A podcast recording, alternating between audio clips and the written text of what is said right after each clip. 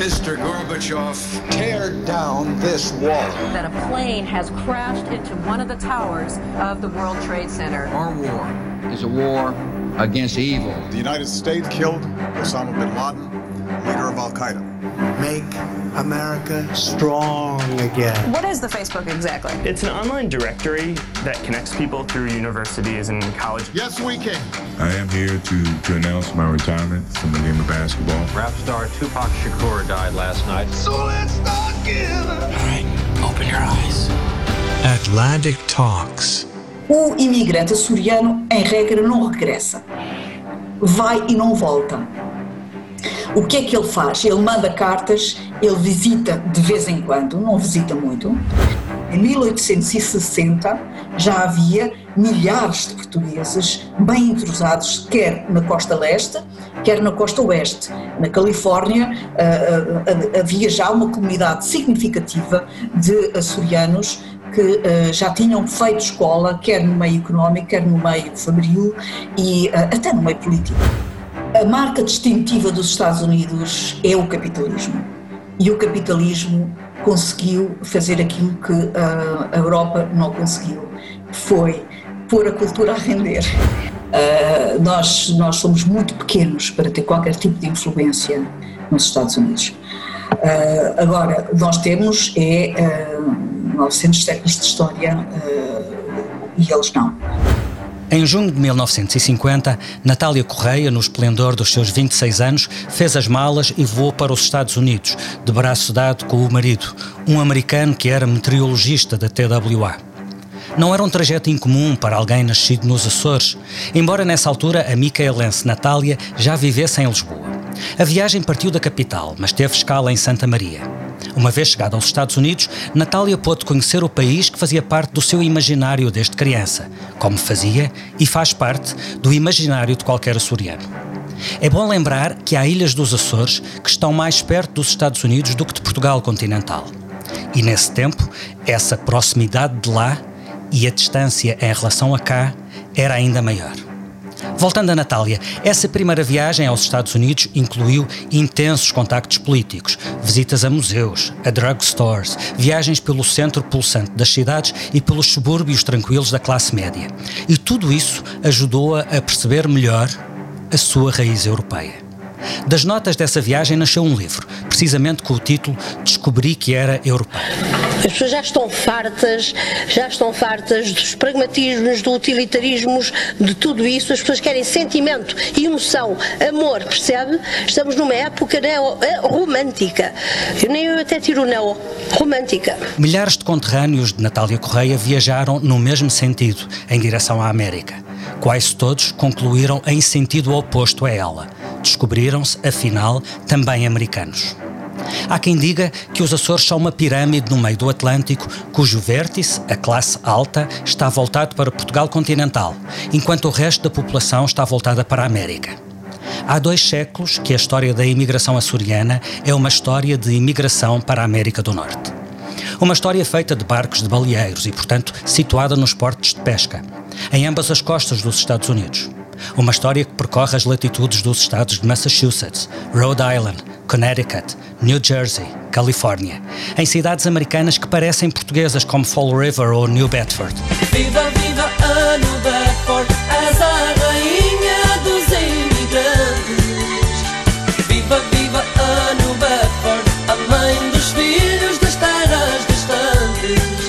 Muitos, mesmo quando voltaram, nunca deixaram de ter uma costela americana que passou a ser parte de quem são.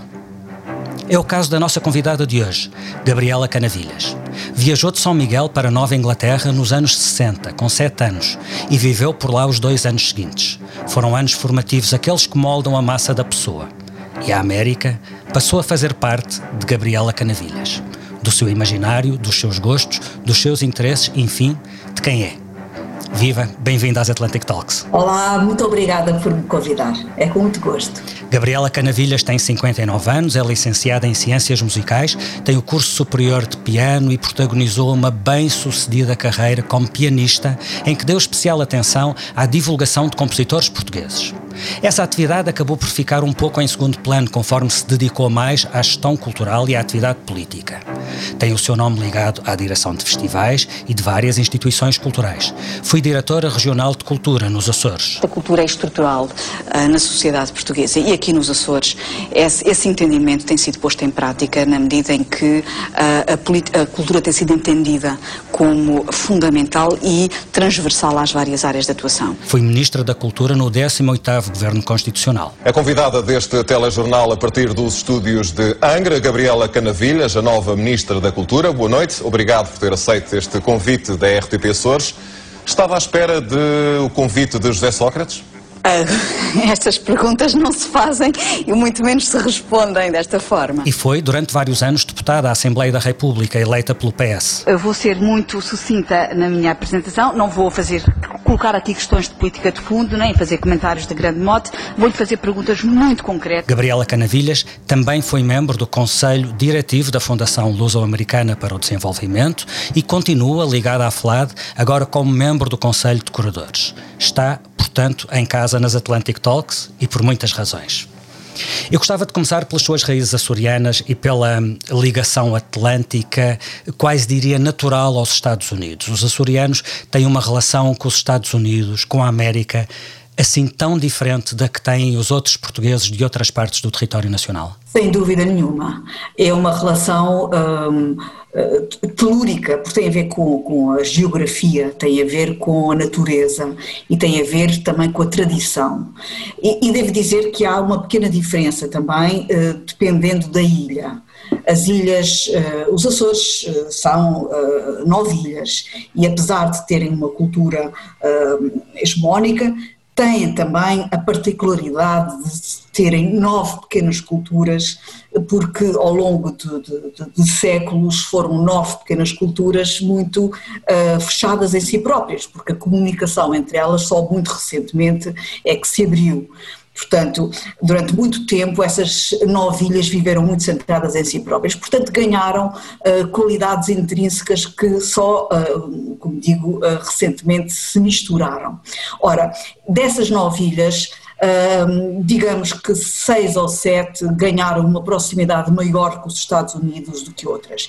Eu diria que Santa Maria e talvez a terceira num certo sentido, que depois poderemos eh, talvez nos alongar, eh, talvez tenham sido, tenham tido menos proximidade de imigração.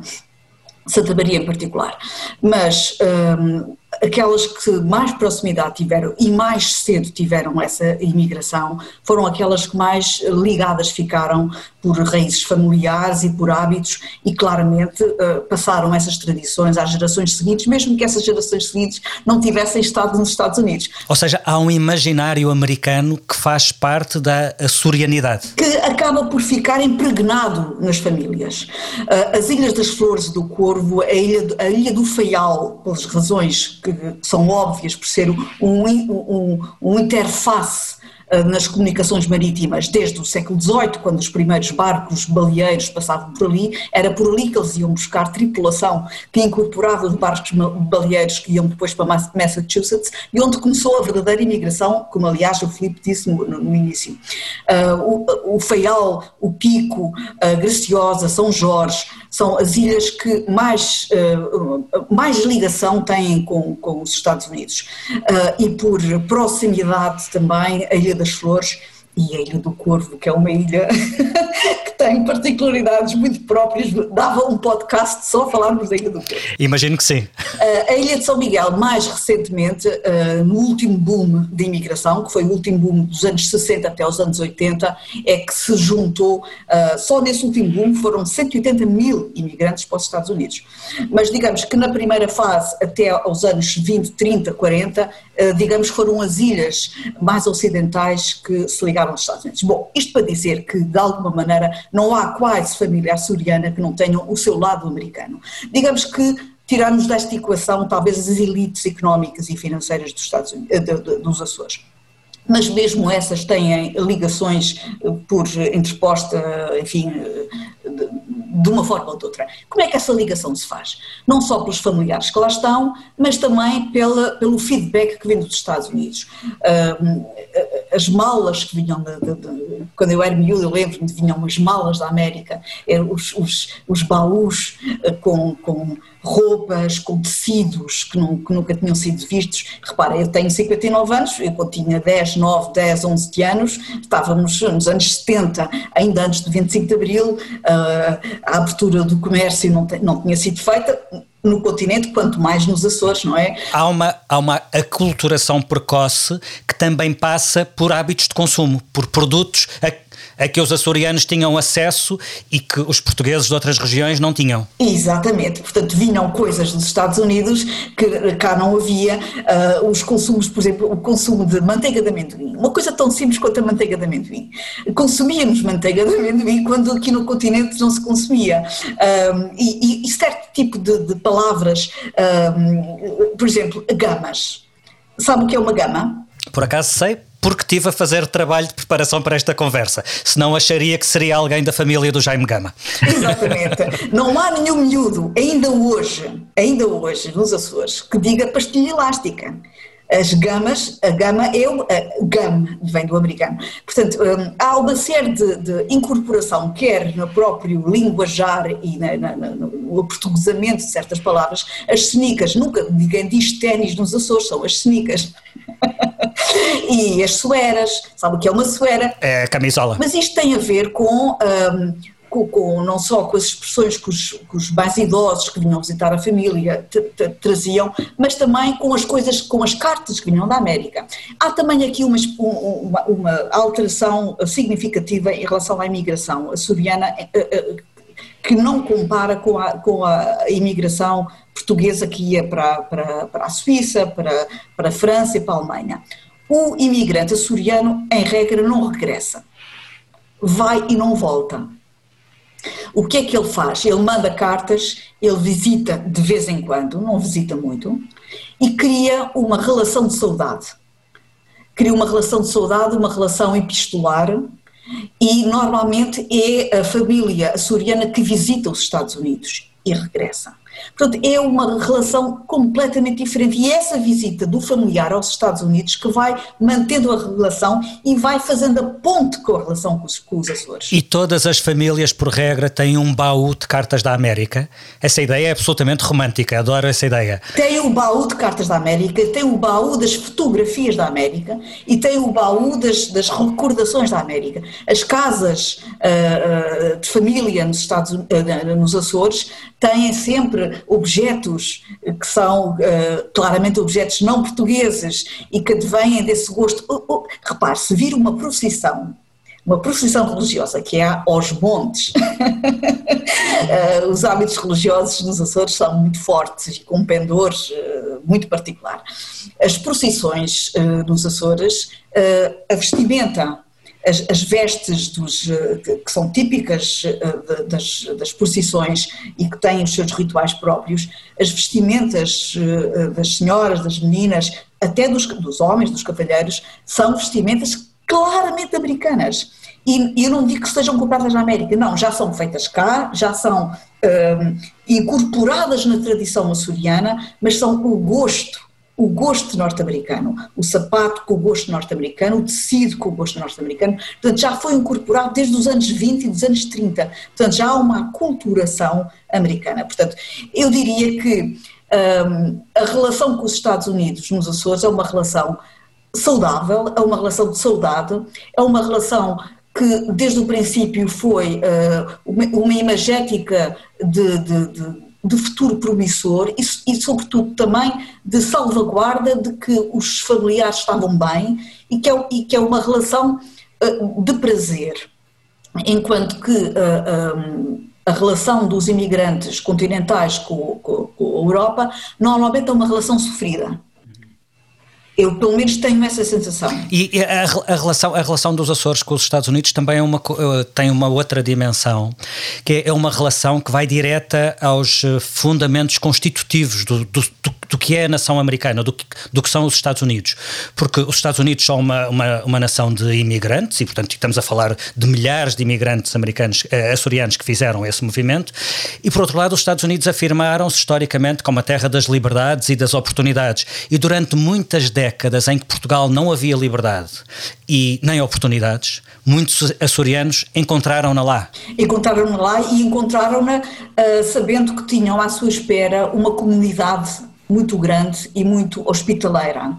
Eh, as comunidades eh, dos imigrantes em França, em, na Alemanha e nos outros países eram comunidades mais pobres que viviam nos bidonville, que viviam com dificuldades, eram porteiros, eram, enfim, tinham condições económicas muito difíceis. As comunidades açorianas eram comunidades que viviam bem, viviam já bem entrosadas na sociedade, já tinham condições uh, de, de enraizamento social muito diferenciado, pela positiva. E, portanto, uh, e não se esqueça que em 1860 já havia milhares de portugueses bem entrosados, quer na costa leste, quer na costa oeste. Na Califórnia uh, havia já uma comunidade significativa de açorianos que uh, já tinham feito escola, quer no meio económico, quer no meio fabril e uh, até no meio político. Portanto, esta, esta, esta dimensão de enraizamento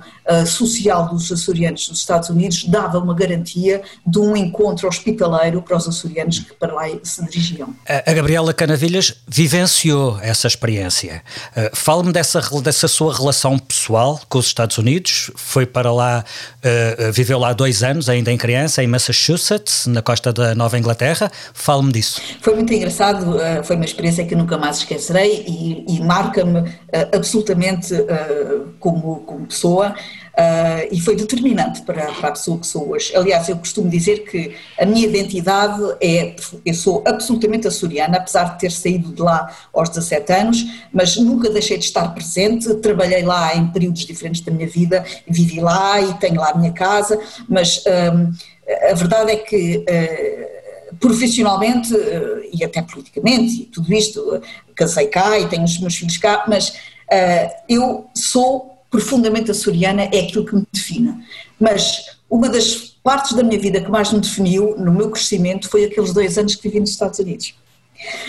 E porque a minha mãe tinha o marido, o meu pai, uh, na Guerra da África, naquelas longas comissões da África, e então agarrou nas três filhas e fomos para os Estados Unidos juntar-nos a parte da família que lá estava. Foram em que ano? Foram em que ano? Fomos em 67, provavelmente porque eu fui lá fazer sete anos, então fomos em 68. Uh, e, mas tem graça porque a minha mãe foi como experiência cultural.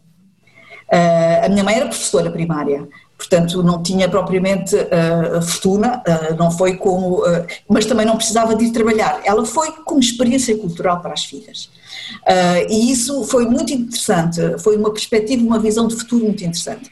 Uh, nós, uh, eu fiquei com a minha irmã numa escola católica, numa escola privada, ela tinha preocupação de segurança e, portanto, ficamos numa escola católica.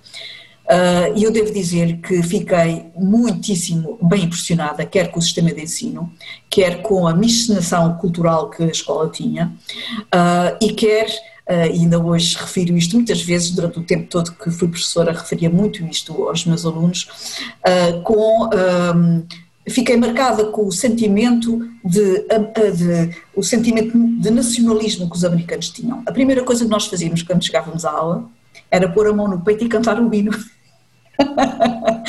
cantar o hino, olhar para a bandeira e cantar o hino. Portanto, aquele culto do, do, nacionalista dos americanos uh, marcou-me mas marcou-a uh, como uma coisa saudável. Por oposição, porque nós não tínhamos nada isto nos Açores. Uh, não tínhamos sequer a noção de que éramos portugueses, quer que lhe diga.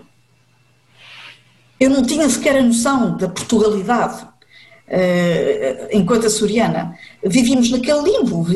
Os Açores, antes de 25 de Abril, eram uma terra de ninguém. Uh, nós vivíamos, enfim, como qualquer português, mas a ideia da nacionalidade era uma ideia longínqua para um açoriano, uma ideia longínqua. Portanto, aquela ideia de, de afirmação nacional nos Estados Unidos foi, para uma criança, foi, foi uma descoberta. Foi uma descoberta. E achei realmente o sistema de ensino muito interessante, achei importantíssimo o enfoque que davam às artes tínhamos uma, um ensino muito direcionado para, para, para, para, o desafio da sensibilidade, para o, o challenge pelas artes, e, e, e, foi uma experiência que eu achei interessantíssima. Outra coisa que eu achei o máximo foi ter televisão, porque nos Açores não havia televisão. Nós só tivemos televisão nos Açores em 1975, que é algo que é importantíssimo lembrar. Eu lembro isto, sempre que posso, eu tenho oportunidade, tenho um microfone, lembro-me isso, porque uh, o facto de nós só termos tido televisão nos Açores até 1975 uh, fez dos açorianos pessoas mais interessadas em usar o seu tempo noutras coisas. E não fez de nós piores. Provavelmente tinham mais tempo para ler logo para início de conversa, se calhar há logo essa vantagem. Exatamente, líamos muitíssimo mais. Uh, aliás, as férias que eu passava na Ilha das Flores, passava, passava todos os meus verões na Ilha das Flores, porque a minha mãe era da Ilha das Flores, e a, a, a carrinha da Gulbenkian, a carrinha da biblioteca da Gulbenkian, que frequentava a Ilha das Flores, graças à Gulbenkian, eu li todos os livros que estavam dentro da, da carrinha da Gulbenkian, todos sem exceção, todos.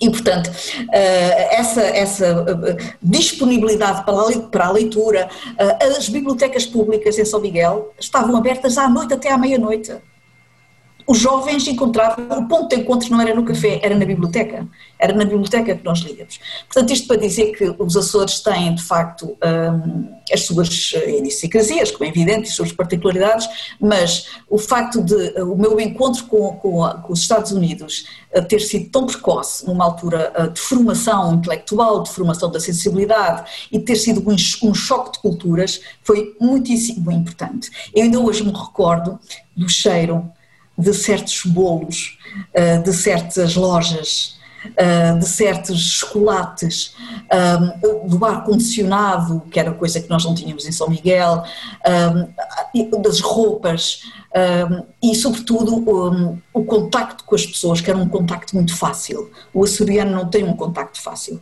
Uh, e os americanos têm um contacto muito fácil, pelo menos naquela zona.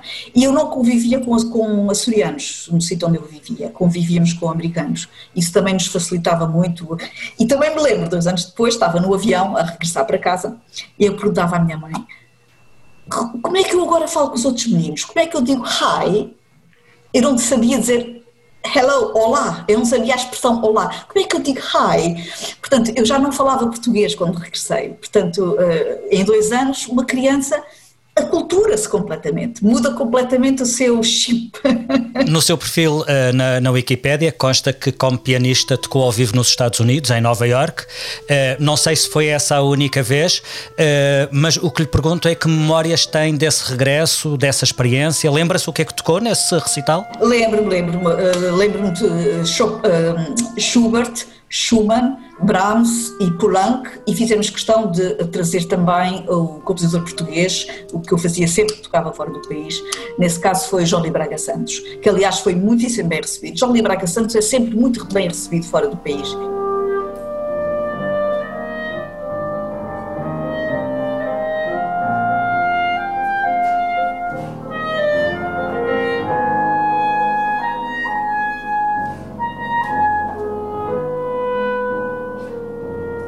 Compositor com uma, com uma, uma linguagem uh, muito interessante, uh, quase neo-renascentista, uh, que, tem, que passa muito bem a sua mensagem e, e foi talvez a obra que, com, com, mais sucesso.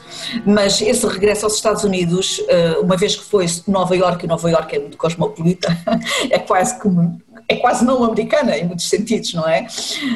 Um, acabou por não, não, não, não me encher o gosto uh, daquele, do Massachusetts, que, que é muito diferente de Nova York. E eu fico com imensa pena de não poder uh, voltar àquele Stockton, que foi a tal terra onde eu vivi. Nunca voltou, nunca voltou? Nunca voltei. Ao contrário da maior parte dos açorianos da minha geração, que vão muitas vezes de férias aos Estados Unidos, que via, como eu disse há pouco, é muita tradição do açoriano ir visitar os, os parentes aos Estados Unidos. Eu nunca fiz isso porque saí dos, dos Estados Unidos uh, relativamente cedo. E uh, costuma-se costuma dizer qual é a viagem da sua vida a viagem da minha vida seria atravessar os Estados Unidos de carro, da costa eh, leste para a costa oeste. Eu adorava fazer essa viagem. Eu acho que, deve ser absolutamente extraordinário, porque, como estamos a ver para estas eleições americanas, os Estados Unidos são de facto um mundo muito diverso, muito rico de, de diferenciação cultural. Uh, e julgo que isto seria uma aprendizagem riquíssima da psicologia humana. Entretanto, a Gabriela Caravilhas não voltou a ir para os Estados Unidos, em compensação, os Estados Unidos vieram até si, como aliás até boa parte do, do, do, dos portugueses. Uh, Portugal foi, ao longo de quase toda a sua história, uh, profundamente influenciado pela cultura europeia e, em particular, pela cultura francesa, mas, sobretudo depois da Revolução do 25 de Abril, fomos-nos tornando cada vez mais influenciados pela cultura americana, que é muito presente no nosso, no nosso dia a dia e no nosso ambiente cultural. Desse ponto de vista, podemos dizer que os Açores foram pioneiros dessa aculturação. E como é que vê depois a forma como a cultura made in USA se tornou tão, uh, uh, tão presente uh, na, no, no, ambiente cultural e na paisagem europeia e de Portugal em particular? Claro, os Estados Unidos. há uma frase, há uma frase do, do nosso grande Eduardo Lourenço que, que explica isso muito bem. Aliás, eu vou lê-la para não correr o risco de errar. Ele diz: explícita ou implícita, a hegemonia da cultura americana irradia uma Europa fatigada. Mesmo se parte dessa cultura ecoa a presença europeia dos Estados Unidos, ela regressa irreconhecível, mas ativa. É muito interessante esta perspectiva do Eduardo Lourenço, porque é isso mesmo, porque é, é irradia a Europa fatigada que regressa reconhecível e ativa. Portanto, no fundo é um, a Europa que, de alguma maneira, um, vai para os Estados Unidos, vai uh, não só na implantação do próprio Estados Unidos, mas também pelos fluxos que, de europeus intelectuais, artistas, criadores, académicos, que uh, são responsáveis pela construção da intelectualidade americana, pela construção da criatividade americana, dos artistas americanos e que uh, fazem parte daquela uh, massa da, mescla que é hoje a cultura americana.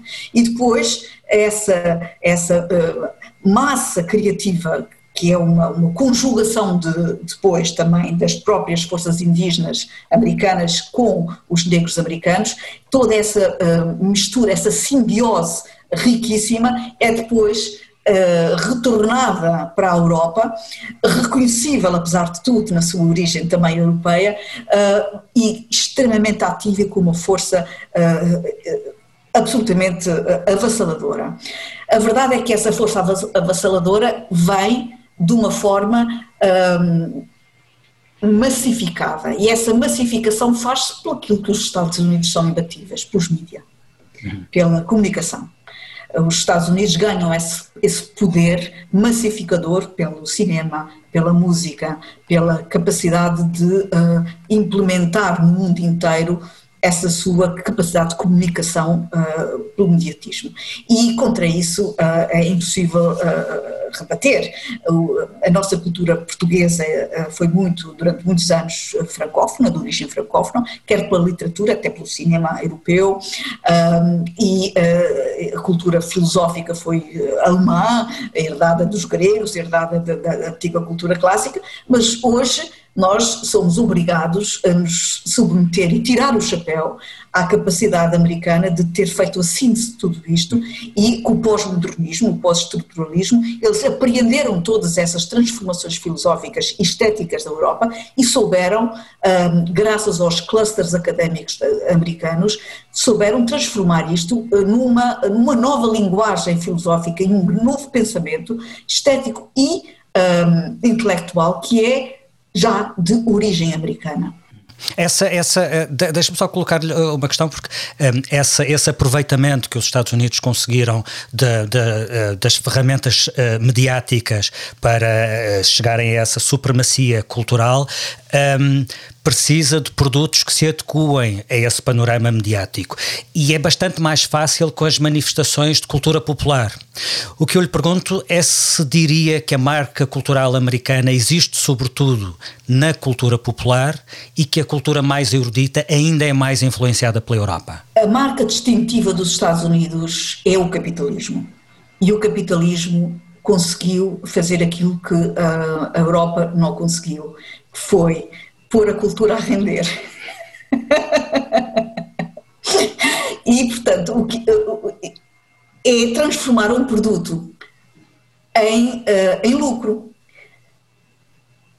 Até certo ponto, nada contra, não é? Quer dizer, transforma-se algo que, é, uh, que tem valor porque é transmissível, é, é, tem tradição, uh, traz acumulação de saber, mas simultaneamente é transformada em algo que dá prazer. E a partir do momento em que é transformado em algo que dá prazer, consegue-se multiplicar, consegue dar lucro, consegue-se massificar.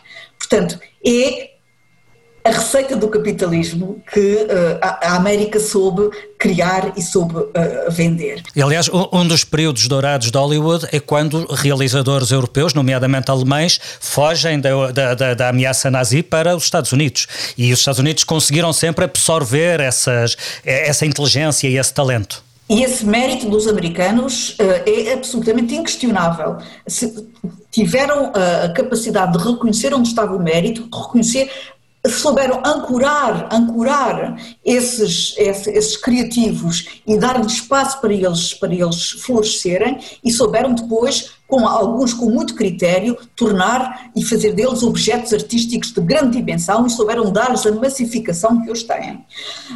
Um, e estou a falar mesmo de blockbusters, mas com uhum. grande qualidade. Uh, podíamos, uh, eu, eu, não perco o fito daquilo de que estávamos a falar, mas só, só introduzir aqui um, um ponto, que é, uh, é evidente que há uma história de sucesso nessa absorção de talento por parte dos Estados Unidos e nessa abertura dos Estados Unidos em relação ao talento e à, e à capacidade, à inteligência, à criatividade que vinha de fora. Eh, também é preciso reconhecer que isso foi contrariado nos últimos anos por uma viragem nativista, com a ideia da América primeiro. A minha questão é se esta fase de fechamento à diversidade e ao que vem de fora não pode pôr em causa o cosmopolitismo e essa capacidade de absorção de talento que tanto beneficiou a afirmação da cultura americana no mundo. Mas também pode fazer uma coisa importante para a Europa, que é fazer um despertar da Europa, um abanar na Europa. Para isso é preciso que a Europa esteja preparada, com vontade e com instrumentos para se tornar ela própria atrativa. Será que está a conseguir? Nomeadamente instrumentos financeiros que compete à União Europeia saber canalizar esses instrumentos financeiros como fez de resto com a Guerra dos Tronos, como fez de resto com outro tipo de grandes produções uh, e deve continuar a fazê-lo, porque são instrumentos uh, disponíveis do ponto de vista financeiro para fazer face à hegemonia americana nesse domínio. Esses instrumentos existem, é preciso é que continue a apostar neles porque uh, o know-how a Europa tem-no, os cenários a Europa tem-nos, uh, portanto tudo isto são as tais forças que estão sempre em conflito e em oposição um, e que uh, diz bem que aproveitando a fraqueza deste grande, grande, grande opositor que são os Estados Unidos, agora falando dos dois blocos. Competidor, competidor. Competidor, exatamente. Uh, é uma oportunidade para a Europa se afirmar. Bom, mas voltando agora à questão uhum. das qualificações. Uh, alta cultura, média cultura, baixa cultura. Uh, não me verá a mim nunca abdicar uh, abdicar de fronteiras uh, entre qualificações uh, de produtos culturais. Eh, porque se tudo é cultura, nada é cultura. Eh, eu não, eu não abdico eh, de reconhecer a importância do elitismo, a importância de, dos tais faróis que vão à frente e que iluminam o que vem atrás, e, e não abdico de que há esferas de atividade intelectual e criativa que são para minorias e que, um, e que, e que as minorias são importantes porque um, abrem caminhos, exploram caminhos, exploram caminhos, às vezes esses caminhos não servem, não faz mal, vão para o lado, abrem-se outros, mas que são exploratórios. E que os caminhos da criação uh, passam necessariamente por explorações. O reconhecimento dessas vanguardas não, é, não equivale a considerar-se, voltando à questão da, da, da, da, penetração e do impacto no público, não equivale a considerar-se que produtos com sucesso de massa não sejam uh, produtos culturalmente muito válidos e, e, muito, e muito relevantes. Eu lembro-me no outro dia, precisamente na FLAD, numa conferência com o Michael Cunningham, o autor do As Horas, por exemplo, dele dizer que um, dele fazer um elogio rasgadíssimo à qualidade dos guiões das séries de televisão que estão a ser criadas neste momento e que ele dizia a única coisa na, na, na, produção contemporânea, a única coisa comparável à qualidade dos grandes romances do século XIX são os guiões das boas séries de televisão que se, que se produzem hoje em dia. Subscrevo inteiramente, inteiramente. Aliás, as boas séries hoje são muito superiores à, à, à cinematografia das longas Aliás, vemos os grandes, os, os grandes guionistas, os grandes realizadores, os grandes atores a transitar cada vez mais de um cinema muito povoado de super heróis Marvel e DC Comics para uh, séries de televisão com um nível completamente inesperado há 20 anos. Exatamente, até porque dão-lhe outra vantagem, então, são vários episódios, dão mais espaço, dão mais espaço para respirar, mais espaço para, para, para, para estender o raciocínio, estender o, os textos, estender a, a, criação das personagens. Estou 100% de acordo. Uh, mas, portanto, estava a dizer que, de facto, uh, é necessário um, um, e eu mantenho que uh, continua a haver e continuará sempre a haver planos diferenciados de, de criação e de qualificação na, na, nas, na, criação artística. E, portanto, um, há muito lixo, uh, sempre houve, sempre haverá, uh, não quero de forma alguma uh, abdicar das, da, da, qualificação de cultura de primeira qualidade de, e, e, de, e cultura de de outra qualidade que não de primeira qualidade. Deixe-me uh, uh, introduzir um, um, um, outro nível da nossa, da, um, outro uh, assunto na nossa conversa que tem a ver com o lugar de Portugal e da cultura, da produção cultural portuguesa. Nos últimos anos, os Estados Unidos têm progressivamente descoberto Portugal.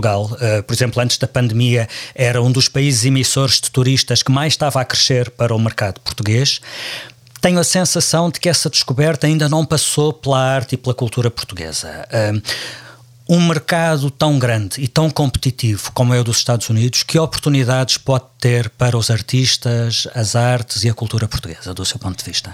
É muito difícil para um país com a nossa dimensão. Nós temos 10 milhões de, de, de habitantes, eles têm 300 e tal milhões, não é? Uh, nós, nós somos muito pequenos para ter qualquer tipo de influência nos Estados Unidos. Uh, agora, nós temos é uh, ah, 900 séculos de história e eles não.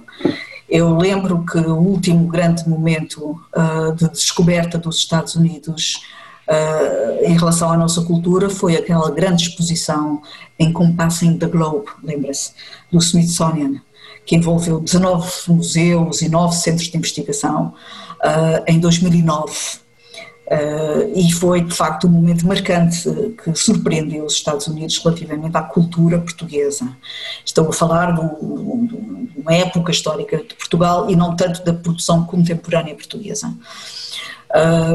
Eu diria que, uh, do ponto de vista da criação contemporânea portuguesa, enquanto bloco, enquanto corpus, acho difícil.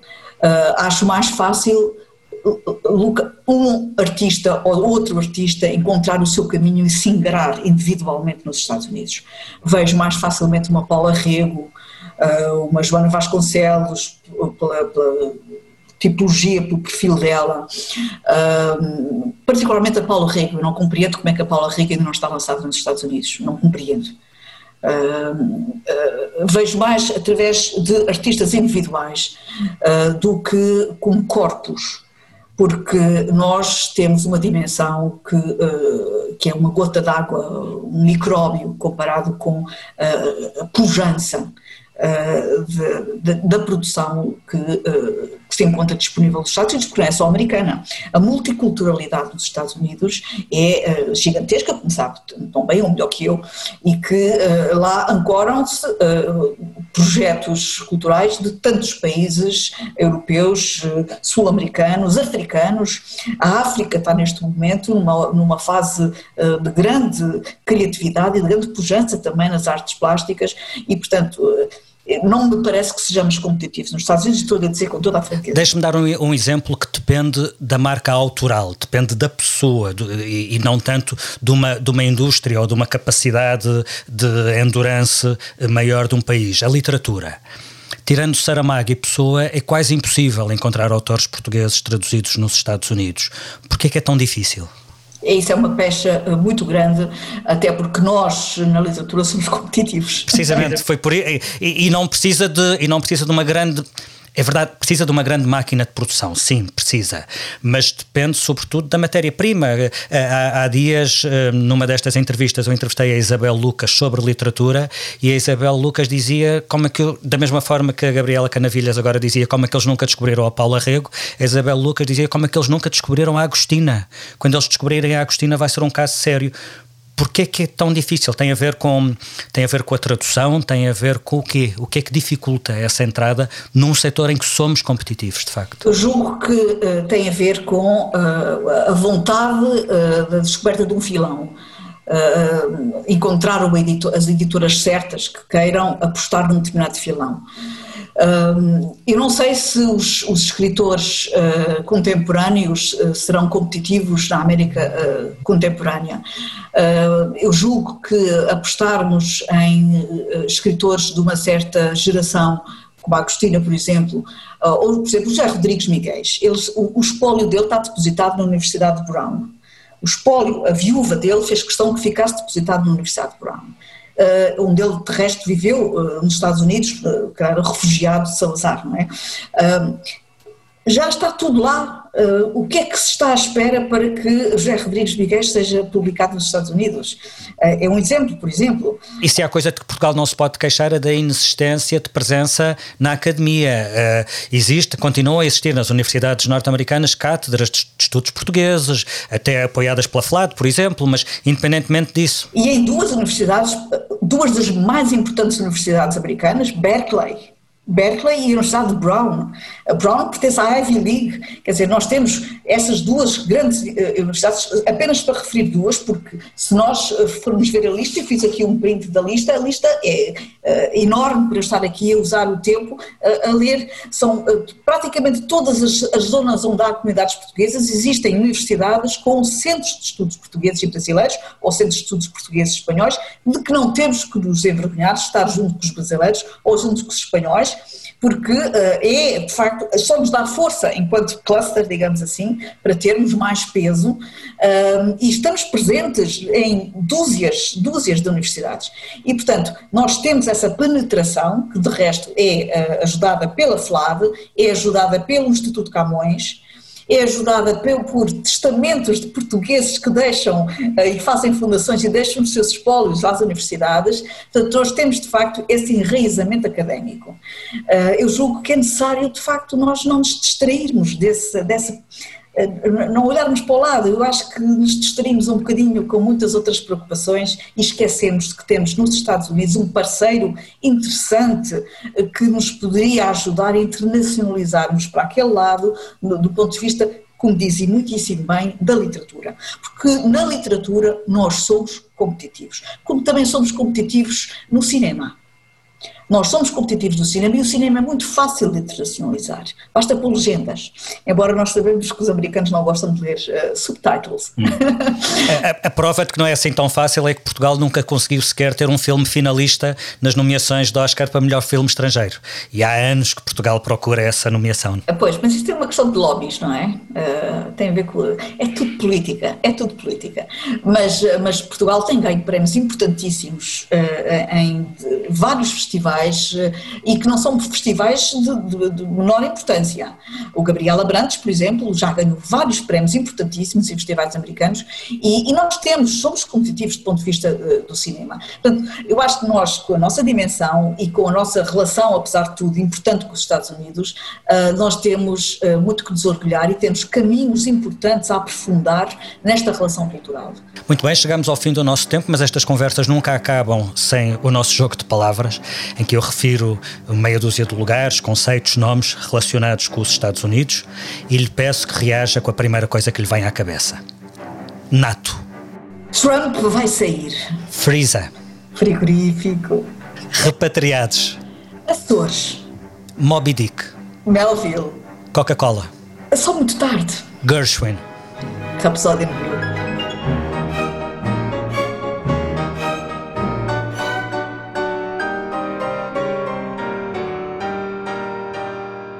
Terminamos aqui. Gabriela Canavilhas, mais uma vez, obrigado pela sua disponibilidade.